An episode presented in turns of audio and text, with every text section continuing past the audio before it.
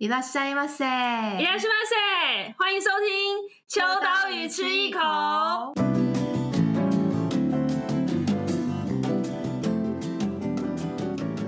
嗨，大家好，久违的更新，年后第一开录，耶、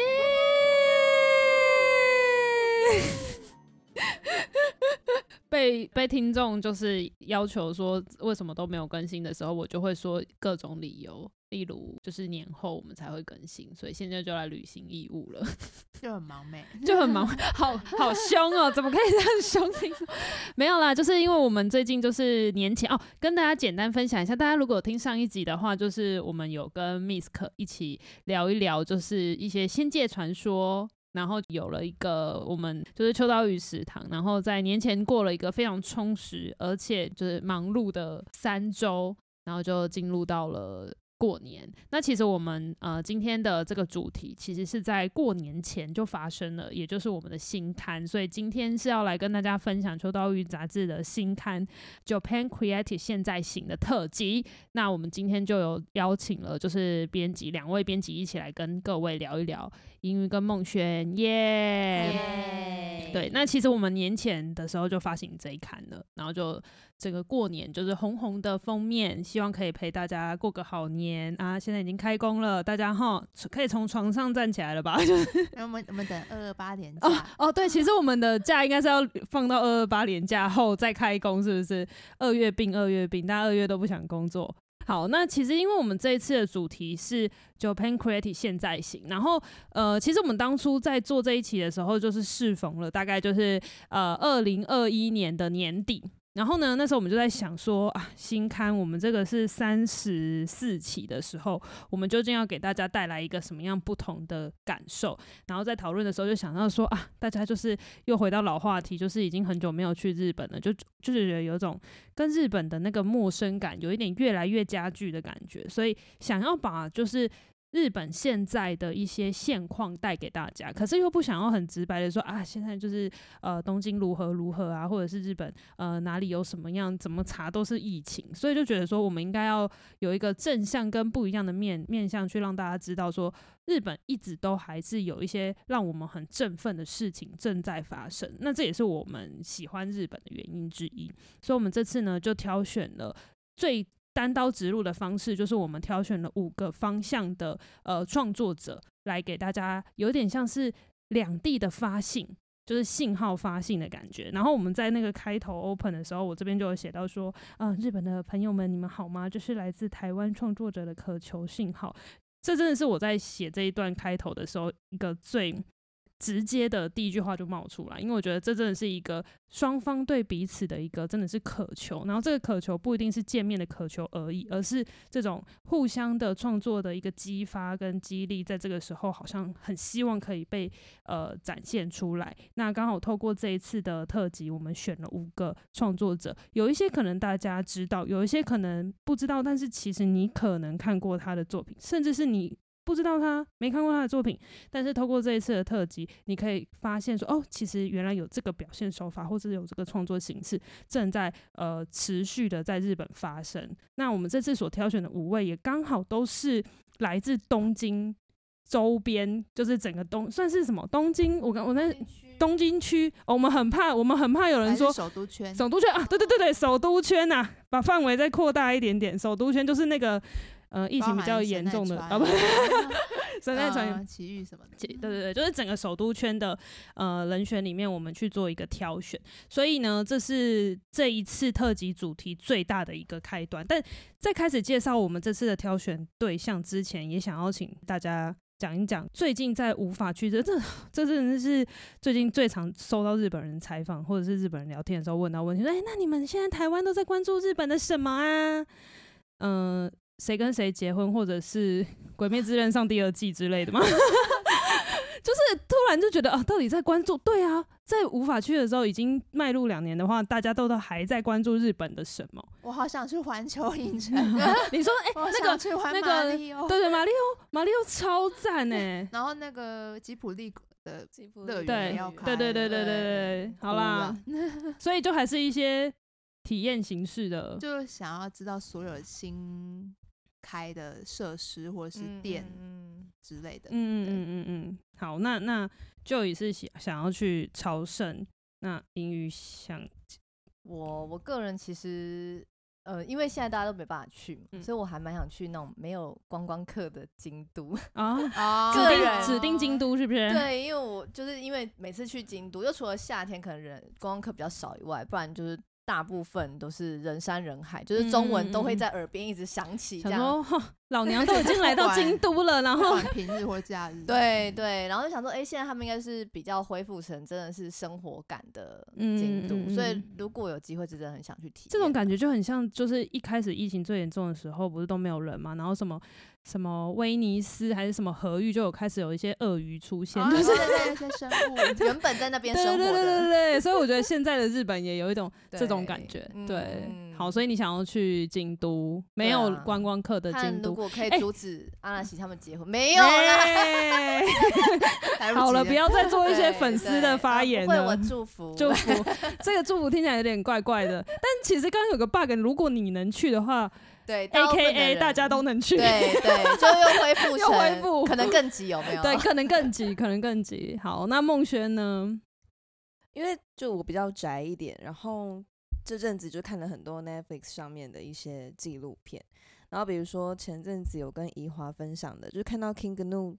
这个乐团的嗯、呃、主唱的纪录片，然后或是一些他们最近尝试出一些线上演唱会的纪录片。那我就很好奇，就是现在这些创作者们在疫情的情况下，到底在想什么？可能是我看了纪录片以后才被激发的一个欲望，是我真的很想知道他们不能办演唱会，然后嗯，可能也不能办展览的时候，到底都想要做什么，或可以怎么做？对，所以这期真的是还蛮满足我们的欲望的。切回来了，对，好会，好会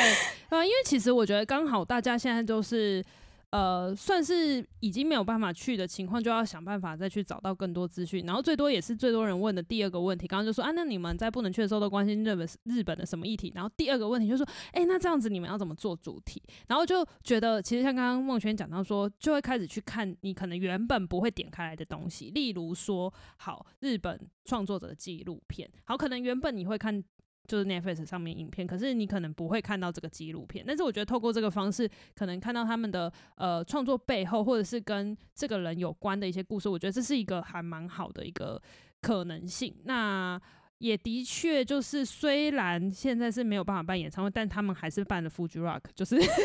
你就会觉得说，Why？就是 日本人，就是明明就是以一个疫疫疫情就是扩散率蛮高的一个地方，但是还是会办一些，忍不住，忍不住了啦，冻尾掉啊，他们才是共存的最佳，就是。最佳呈现方式，对啊，所以我觉得这是各种讨论跟各种现象。那我觉得对于呃，我们已经即将迈入到第三年，所谓的第三年没有办法去的情况，我们还是很希望可以把呃日本的创作的前线情报带回来，所以才会有这个现在型。现在型呢，就是大家有一点就是你知道。嗯，就是学文法的时候都会有现在进行式，然后未来式这样子。那我们希望强调的会是现在进行式，可是这个现在进行式其实是由过去的累积才会有现在，以及才会往下一个阶段迈进。所以，我们这次其实蛮特别，就是挑选了五个面向，包含了从平面、形体、流动、空间到未来这五个面向来选创作者。那我先自己先讲，就是其实我们这次的设定在。呃，形体这一块，我自己其实，在二零一八年的时候，其实就在东京车站下面。哦，这序前面有写到，就大家自己可以再去看详细阅读。但是，呃，总之简单来讲的话，就是其实我在呃一八年的时候，在台北不是，哎，东京车站，这个其实可以不用剪啦。多久没去东京车站了？然后因为去采访的关系，然后就看到呃东京车站的呃。算是公共空间里面就有一个很巨大、很巨大的绒毛娃娃，然后包覆着那个柱子，然后就非常的疗愈。然后你知道日本人就是属于一个就是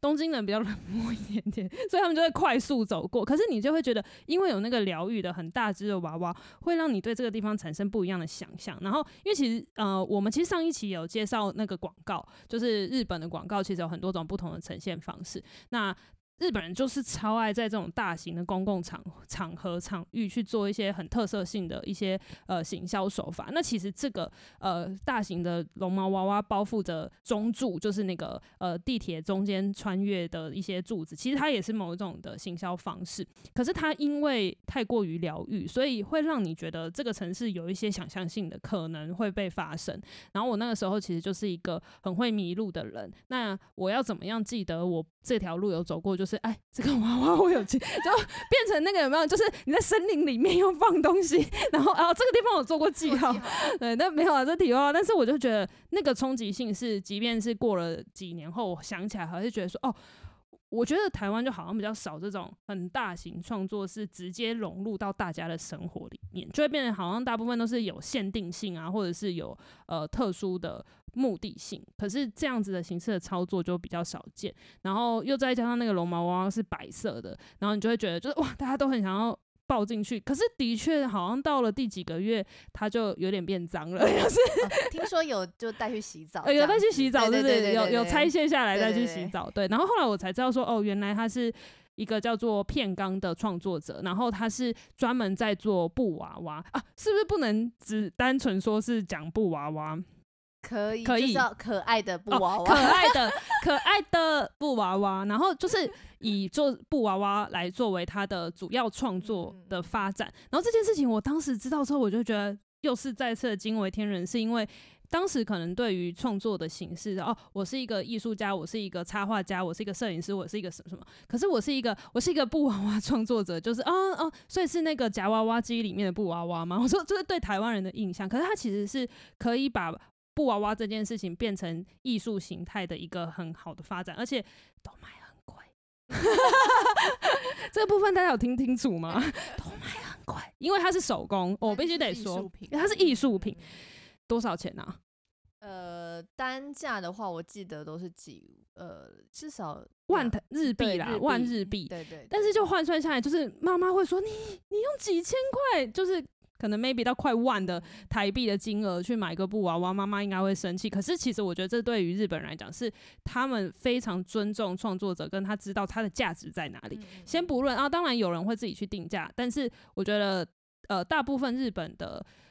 直白讲，消费者他其实是认可我今天支付这样子的费用，是相对应支持这个创作者，跟他知道为什么我会用这个金额买下购买他的作品。所以我那个时候其实，在做这一期的发想的时候，我们在讨论的时候，我就觉得说啊，这个案例就是一个很典型的，我没有想到原来布娃娃可以变成一个。艺术创作，然后他甚至是他一直以来都做这件事哦，不是说很多艺术家是哦，我的呃创作风格，可是我有我我其中有一个的作品是布娃娃，我其他可能是平面啊或者什么什么比较好生存嘛，可是没有，他就是做布娃娃，我我真的很期待有一天台湾这样子不同形式某一个专门形式的创作也可以支撑它成为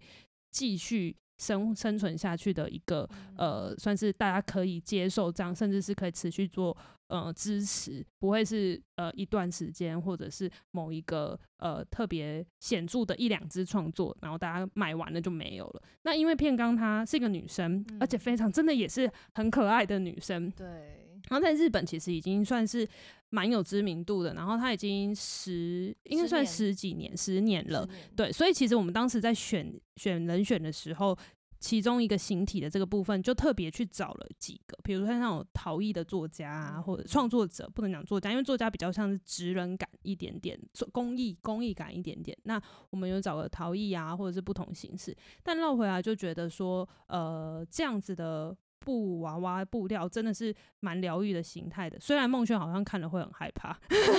我突然想到，有一点，点，每个人对于疗愈的定义不太一样。它是一个、嗯、呃，就是呃，对台湾，因为因为现在是 Podcast 嘛，大家可能看不到它的形体啊，你们自己再去 IG 上看，好好或者是看秋刀鱼哈。然后它其实就是一个，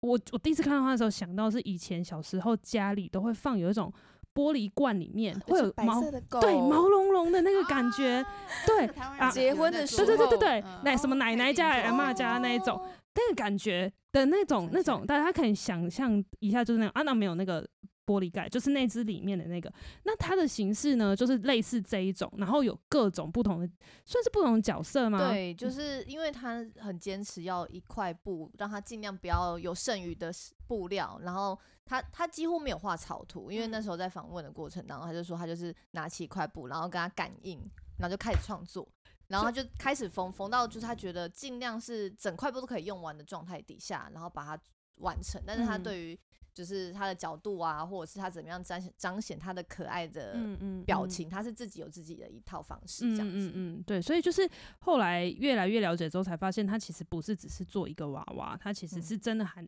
涵盖了很多创作的理念在里面，好，所以我们就因此而延伸出了这次的五位。好，我这个切入还怎么样？你还是想要补充那 个看得很恐怖，是不是？因为你刚刚举手，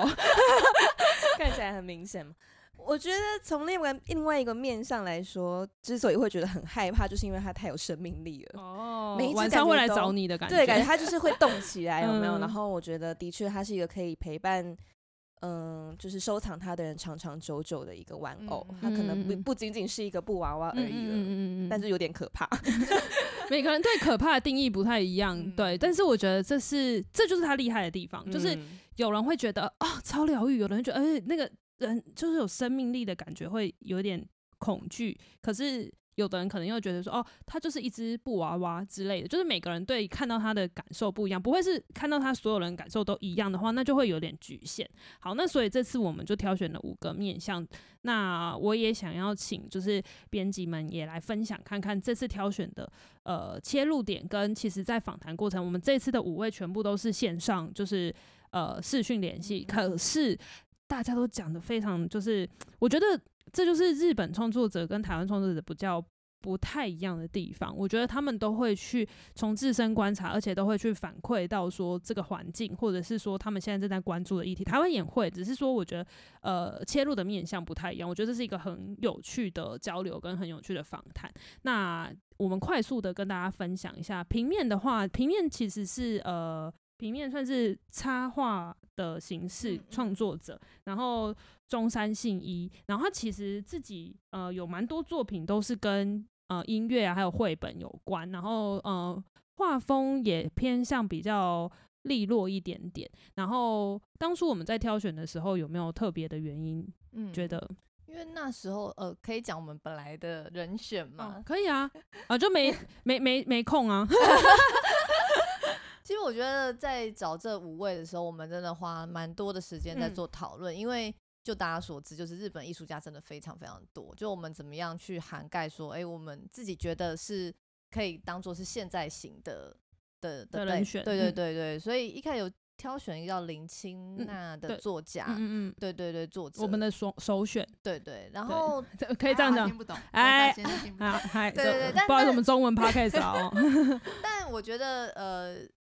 他们都有一个共同条件，就是刚刚讲到，就是对于线条的利落和它的那个掌握度，其实还蛮高的。嗯、所以在插画这边，大家对于插画的想象可能真的很多，但我们这次真的就是比较集中在一个，我们觉得是它可能一个符号，简单的一个符号就可以代表很多内容的、很多意涵在里面的一个创作者这样子。那我觉得中山信一先生他很有趣的部分是一开始。单纯是看到他的画作会出现在很多书籍的装帧里面，嗯、然后之后访谈才知道，哦，原来他自己是一个 hip hop 的歌手。我觉得超有趣的，对，就是、他是写歌哦，就是不止唱，嗯、就是他也写也唱，嗯、然后也创作，就因为他就说他自己的封面都是他自己设计，嗯、然后自己画这样。他是几岁？他呃，老实说他长得蛮帅，好，是我个人的菜。哎呀，可是他 帅也就算了，已经是个爸爸了。对。他已经有两个孩子，我觉得好好羡慕哦。请台湾男生加 有好吗？就是当爸爸之后就很容易忘记的，但没有。现在我觉得现在有了，现在越来越多帅爸爸，就是会打扮自己，嗯，就是会还是活出自己的生活。我觉得这很重要。我觉得他就是有抓到那个平衡感，就是因为他平常就讲说，呃，没有在工作的时候，他其实会陪家人一起就做饭呐，然后洗衣服啊，然后带小朋友之类。但他真的要认真工作的时候，他还是可以很专注在他的，不管是画画还是他的音乐。嗯，我觉得这两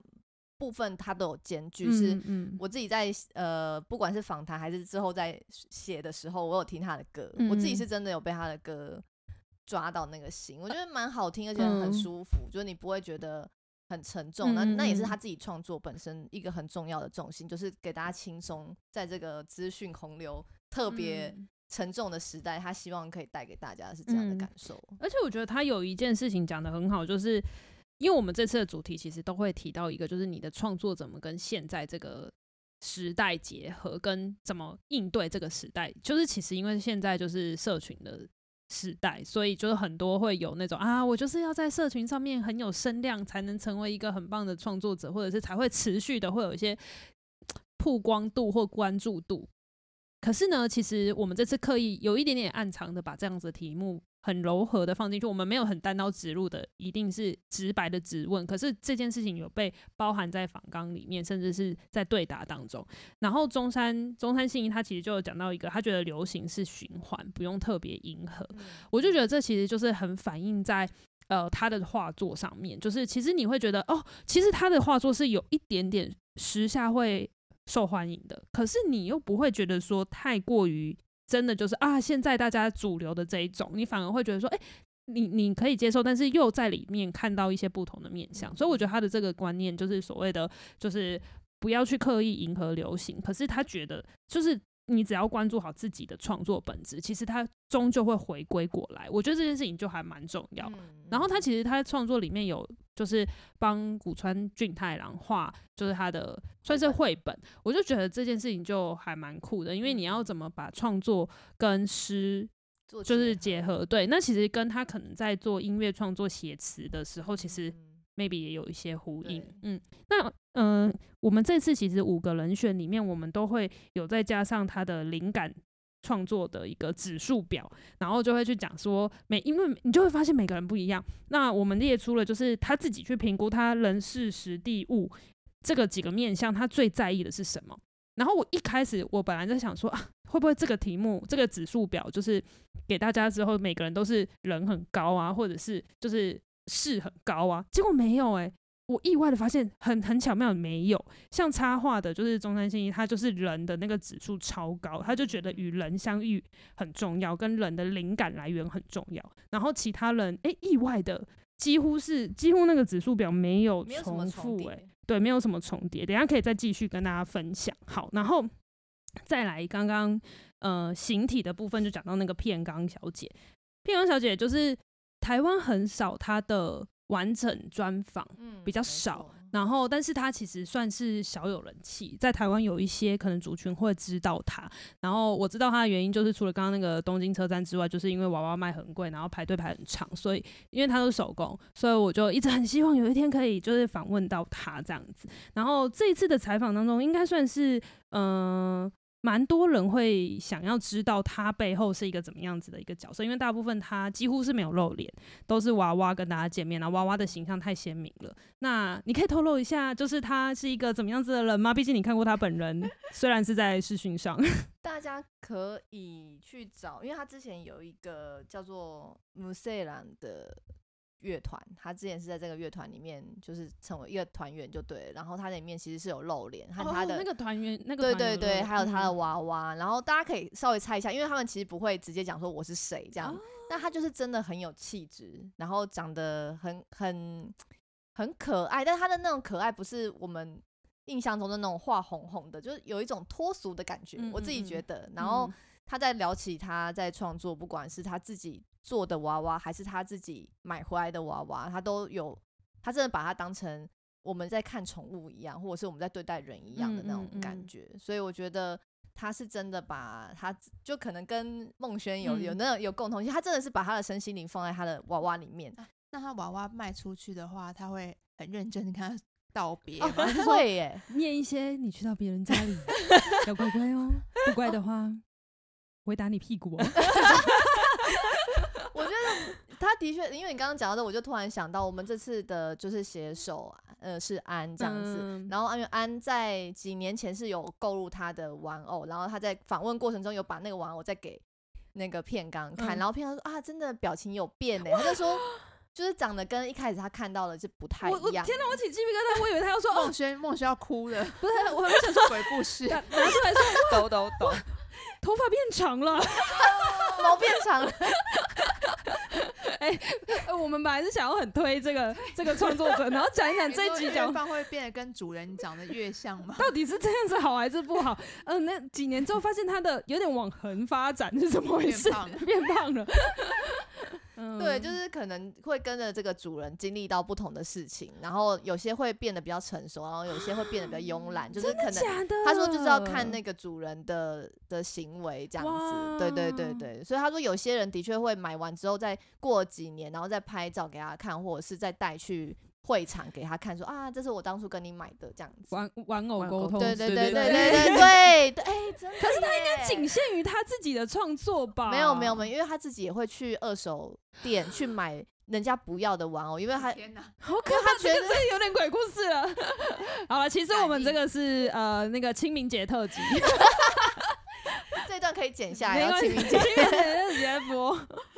嗯，对，所以我就觉得他真的是很认真在看待玩偶这件事情。嗯嗯嗯、对对对，对。好，那我们再来第三个面向是流动。然后为什么取“流动”这个词？是因为其实那个时候我们在找一些现在型的题材的时候，觉得呃没有办法被定义，甚至他的创作模式是很有机的、很随随性，然后是很跨界的这种感觉，你很难用一个。呃，形容或者是很难用一个表现手法去形容，呃，就定义它。所以我觉得流动是一个很蛮适合的一个面向。那我们采访的是中山晃子。那其实中山晃子大家可能不太认识，但是他在某一个作品最近大家应该会比较有关注度的，就是《鬼灭之刃》。对，他在《鬼灭之刃》的其实主题曲的 MV 里面有就是参与。角色，它里面那个流动的色块其实就是他的创作，所以他呃的表现手法，如果大家有兴趣的话，可以看一下杂志，然后再从中延伸去找他的创作的现场，你会非常的震撼，因为我非常非常喜欢。这里面其实最喜欢的除了片冈之外，还有的就是中山晃子，因为他的创作是呃随着音乐跟呃流动的，可能是水彩类。这一定要讲水彩吗？怎么定义它？颜料，颜料，因为它不见得是用同一种性质的颜料去做创作。嗯。然后就是透过投影的方式，然后伴随音乐，然后就是可以看到很多呃永远不会重复，而且都是回应当下，而且就是你可能看过一次，你下次就算再看也是看到不一样的。那我觉得这件事情超级。就是仰赖创作者、艺术家本身的气场，跟他他的展展现出来的那个灵魂，都是在那个创作的那一那一瞬间。嗯、对，那就蛮像剧场的感觉，嗯、就是因为剧场虽然有一样的台词或一样的演员，但是每一次可能现场的呃观众的反应啊，或者是随着今天他自己情绪的波动，他其实都还是会有一些不同的表现。那他自己有讨论到说，他蛮注重。就是现场的氛围和观众给他的一些反馈，这样子。嗯嗯嗯嗯嗯。那在采访他的过程当中，我其实也原本也很担心，说这种太创作型的人会不会就是很很回答一些很飘的，对，永远都是抓不住。然后就是，但其实好像实际上是非常有想法的人。确实，呃，也有一点飘，但是我觉得他就是他会，因为这种创作，我觉得是蛮。在他自己的逻辑和哲学里面的，所以他其实是有点边跟我们聊天，边去整理出他觉得更最接近他现在状态的答案。嗯嗯嗯，对对对，所以我们也这一场也聊了一个半小时左右。嗯嗯嗯，对，就是他有花比较多时间，除了他从他自己呃一开始从事这样流动型的创作，到他现在对于流动创作的新的定义，嗯、他都有跟我们嗯嗯讲到，然后当然也都收录在这次的 Q&A 里面。嗯嗯嗯，而且我觉得这一期里面这一。这一个单元的这个受访者的这几块，我非常喜欢他的作品呈现的，很像有一种宇宙感，跟就是你会觉得他很像是把银河跟整个太阳系都纳纳入了他的创作里面。可是当然，台湾这几年也有这样子类型的表现方式，但是。每一个创作者他所散发出来的感觉，其实真的是不一样。然后选歌的，就是选音乐的品味也很不同。然后回到最后讲一个，就是跟这个有关，是那个《鬼灭之刃》这件事情啊，我就觉得很难想象是一个就是全球热热销畅销的一个动画动漫。竟然可以就是找找上这样子的艺术形态的人来合作，这也是这次我们挑选这几这些人的一个其中一个原因，是因为他们本身就是不是只有在自己的领域，而是他们的跨界，不管是跟商业的也好，或者是跟像刚刚的片刚，他也是即使是娃娃，他也可以跟东京车站，嗯、然后呃刚刚讲到那个呃中山七一，他也是跟像谷川俊太郎这样子的诗人合作，就是他们都。我觉得这也是日本艺术创作在所谓现代型这件事情一直被我们很喜欢的原因。好，那再来的第四个潮流的话，其实哦，这个因应的是因为就是办公室有些唯一的男性 就很喜欢潮流嘛，没有啦。然后，然后其实我觉得潮流这件事情在日本一直以来都是走在世界顶最前端，但是我们在这次找的时候，反而意外发现。嗯、呃，对台湾来讲，像涂鸦啊，或者是这种街头形式的创作是很能够接受的。当然，先不管法规问题，可是台湾人对这件事情的接受度是蛮高的。然后我们就想啊，那这样潮流如果想要走这种比较涂鸦系的话，应该很好找。而结果意外的，他们的接受度没有像台湾这么的这么的高。就这件事情蛮有趣的。嗯，嗯因为其实，在日本法规里面，他们就是讲落落拉库卡基，对对对，其实这个词。如果你要解释的话，就是一个违法的行为。嗯嗯对，对对，所以在日本其实不太能够在墙面上作画，除非是你有经过政府同意才能做这样的创作。嗯、所以他呃一开始访问的时候，他其实有讲到，他最一开始在墙面上的创作都是在国外，嗯、而不是在日本。嗯嗯嗯。对对，所以比较像是有点红回来吗？嗯嗯对对，就是那个那个设计感是从。呃，当然，他一开始最初最初是用手机做创作的，所以这点是蛮有趣。嗯嗯嗯嗯嗯。那他其实后来，呃，虽然是这么说，但是他的所谓的呃比较涂鸦式，就先不管他是不是被画在呃东京的。街道上，但是他涂鸦式的那个印象就是你想象中的那个涂鸦的的 style，嗯，但是他就后来有跟很多知名的，比如说比较像是那是什么芝麻街啊，或者就大家知道潮流就是会做一些 crossover 的 CK 啊，呃，CK，就是会跟一些品牌合作。我觉得这也是呃，他算是他们是比较可以把呃这些次文化创作跟商业结合一些很好的案例。那在采访他的时候，他是一个怎么样子的人呢？我觉得蛮有趣，是他完全我完全不知道他长什么样子，因为他在日本就是不露脸，所以他才是比片冈更不露脸的人。对对，他是完全有时候会躲一些，就是比如说违法或什么。呃，对，因为他第一他是有讲说他不希望大家 focus 在他个人身上。然后他其实最初也不是做这样的创作，嗯嗯嗯，他是有别的职业，那现在才全心全意的在做这件事情，所以他也不希望大家知道他的性别，所以还会取了一个艺名，嗯，对，然后用呃作品的方式跟大家做。刚刚没有念到他的名字，超难念的，Coin Parking Delivery，所以我们都叫他 CPD。刚简称简称简称简称好，那最后一个面向是未来。那未来的话，其实它不是真正的纯粹是讲科技，比较像是我们对于一些综合性的表现手法的一个想象。然后未来这一个人呢，他是哦，这个超难念，你念一下好了，英语。有西大桑，有西大桑。然后大家呢也是可以透过我们的杂志去。连接到就是呃他的影像创作，那简单口述一下，他呢最让我惊艳的是他在这个算是这个算是在哪里啊？东京的街道，对，东京街道上面，然后他算是呃有一点嗯拍摄东京街道的实景，然后呢他用。呃，后置的方式，后置方式把它整合在一起，然后就有点像是那个光影啊，还有它在过哦，主要是过马路的时候，然后会有一些呃指标性的东西秀出来。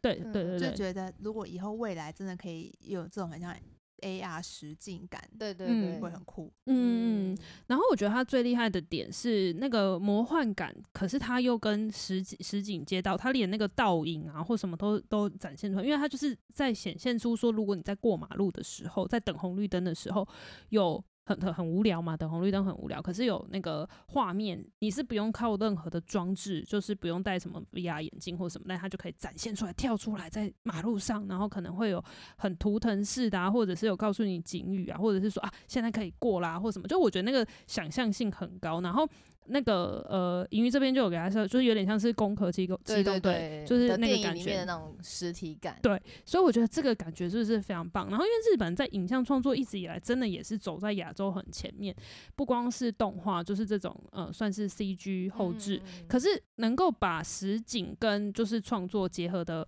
这么完整的，我觉得也还是一个很。很很前卫，甚至是说很看重他表现艺术形式的一个创作者。嗯、那银鱼在采访他的时候，觉得呃，他有什么特质是会呈现他这样子创作呃面向的最重要的关键？蛮有趣的是，他也是不露脸的，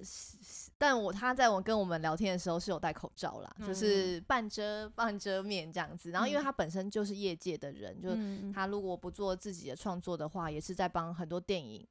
像是我们呃有提到说，那个山崎贤人之前有主演的《夏之门》，嗯，他是如果大家有印象，或者是也可以上他的官网去看，他有把自己做的创作放在里面，就真的很像那种未来式。如果我们未来的体验、人生、生活可以是怎么样，就是你可能所有东西都变成是按键，然后会飞来飞去那样的，然后他就把它呈现出来。嗯，那。他本身的工作就是在做这个，那但他一直觉得这个东西还是有所局限，因为毕竟还是会有业者，就是我们希望呈现怎么样，然后他就没办法去做出他真正想象中的东西，嗯嗯嗯，所以才会开始到网络上面发表他个人的一些作品。嗯嗯嗯嗯，对，那。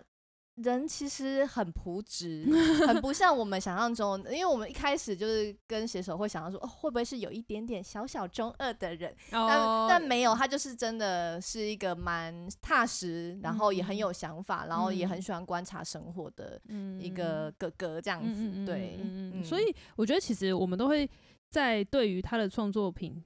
去猜想他是一个怎么样子的人的时候，我就透过采访，然后看到哦，本人。很正常的时候，不是说不正常的人才可以做出创作，是说你就会觉得说，其实，在生活当中大家都一样，可是其实每个人后脑子后面想的东西，它才是创作的本质。所以我觉得也是一件很很奇妙的事情，也是我觉得也是现在型的一个现象。对，然后呃，刚刚讲到的这是五个我们这次的挑选五个呃大的主轴。那我想要接下来问的是，我想直接先跳到，其实除了五个创作者之外，我们当然也有介绍一些呃，如果你要去了解最新情报的一些场域，那我们这次有做一些呃很简单的一个大项分类，有分项三项，包含了就是会有一些你要去哪里收集情报，以及如果你想要透过线上去做一些支持。讲讲好听是支持，那讲直白就是你想要购入这些创作者创作品的话，要去哪里？以及如果你自己本身是有一点点想要成为创作的一环，那你要去哪里做一些呃情报来源啊、学习或者资源的交换？那呃梦圈这里你可以帮我们简单的推荐一下，如果假设因为原本是台日各选一，但如果只有选一的话，这三个面向我们都挑一个的话，会有什么？诶、情报场域。我们精选了，就是近三年，其实离我们现在时间也非常近，算是日本台日很新的一些艺术空间，或是新形态的艺廊。那我觉得日本很特别是，比如说，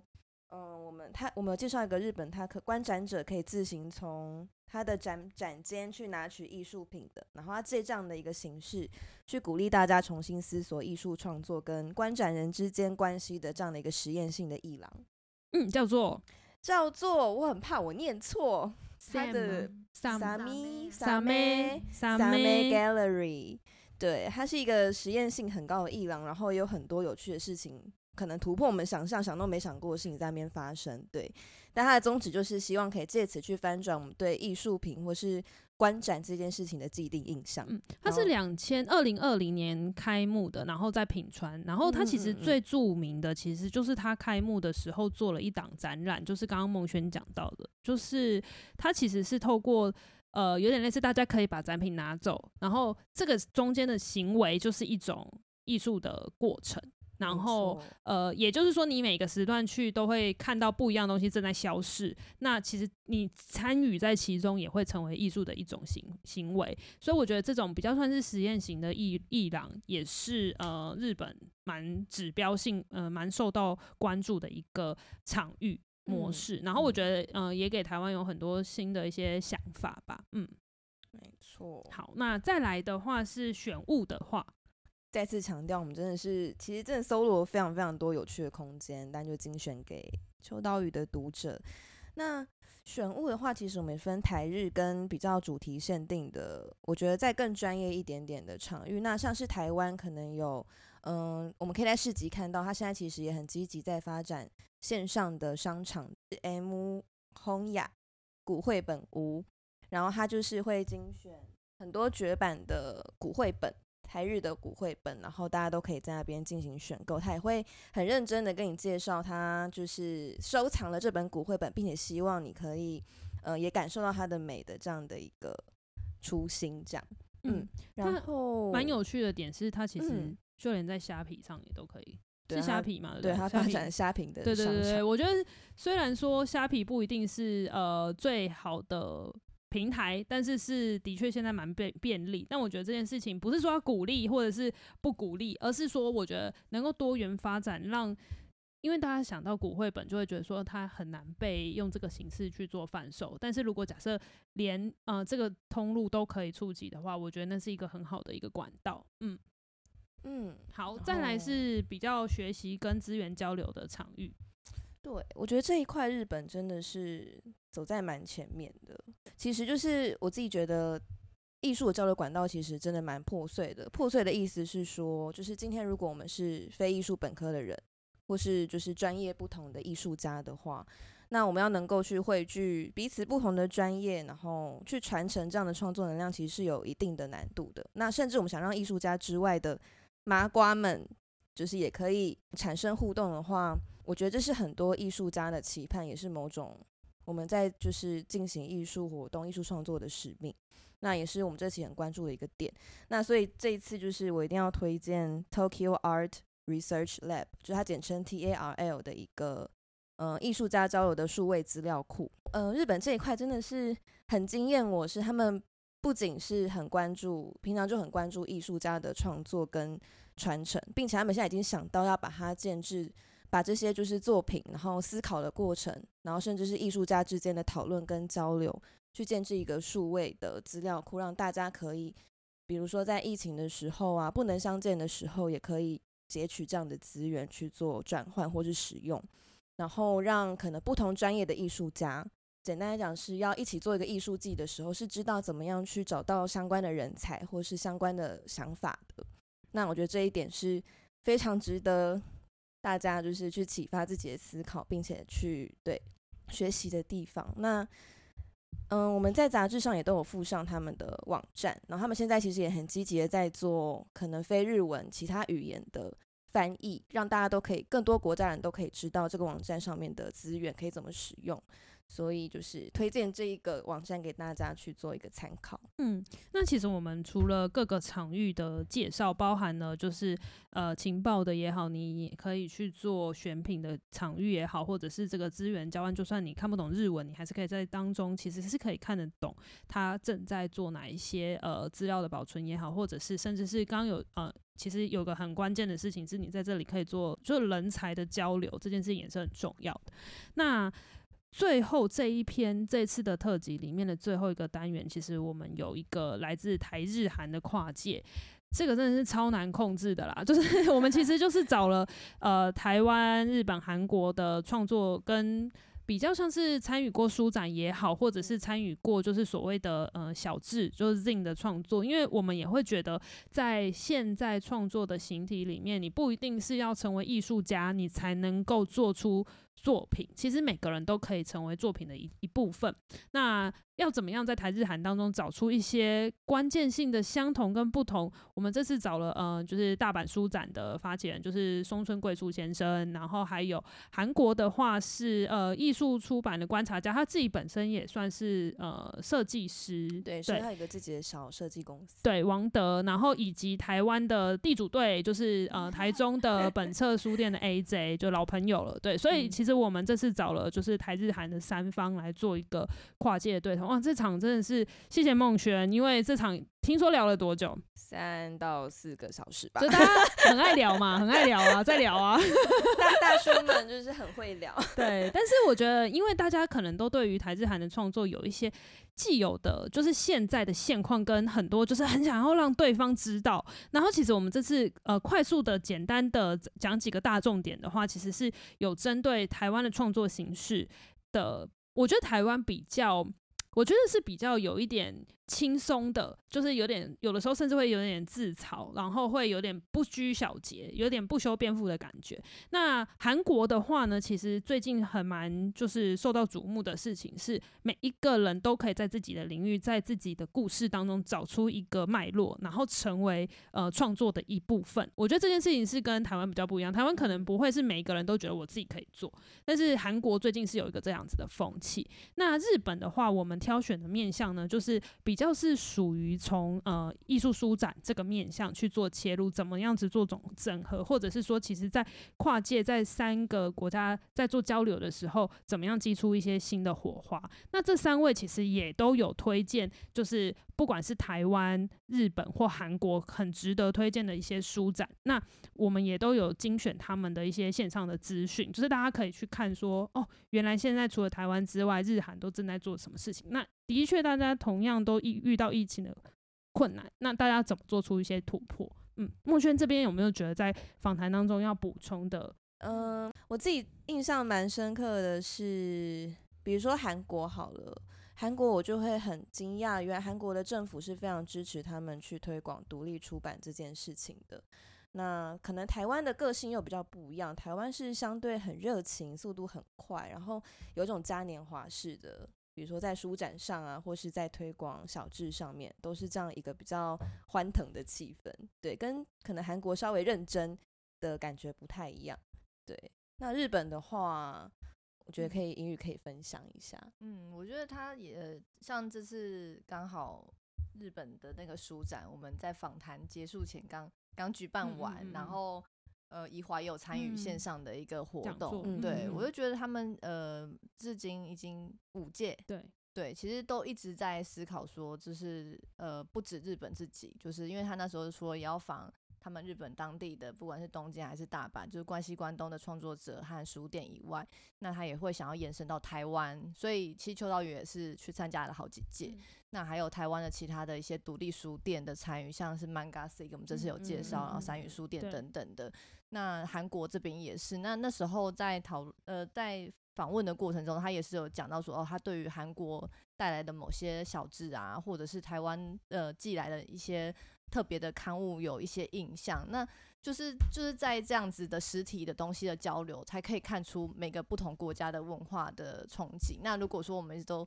依赖线上的话，其实很难去看出那个差别，包括整个装帧等等的。所以我觉得他还是很希望说，不管疫情的状况如何，未来还是呃有实体上面的交流，对他来说是最好的。嗯，好，所以呢，其实我觉得，呃，线上也是可以支持的，就是其实台日韩的线上都可以有办法去支持到说，甚至是不是一直要催大家买书，而是说你真的看到了，不一定是书，像刚刚讲到前面五位，其实他们也有一些作品，你是可以有机会去接触到他们的实体的，所以我觉得